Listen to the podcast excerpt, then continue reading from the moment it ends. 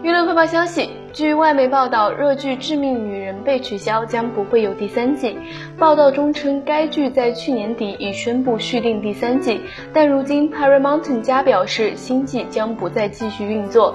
《致命女人》是由大卫·格罗斯曼、刘玉玲、马克·韦布、大卫·沃伦等人执导，刘玉玲、Jennifer ·古德温。科尔比·豪威尔、巴普蒂斯特、里奥·霍华德等主演的喜剧犯罪剧，讲述了在同一幢豪宅里，三位不同年代、个性迥异的女性如何对待自己的感情和婚姻的故事。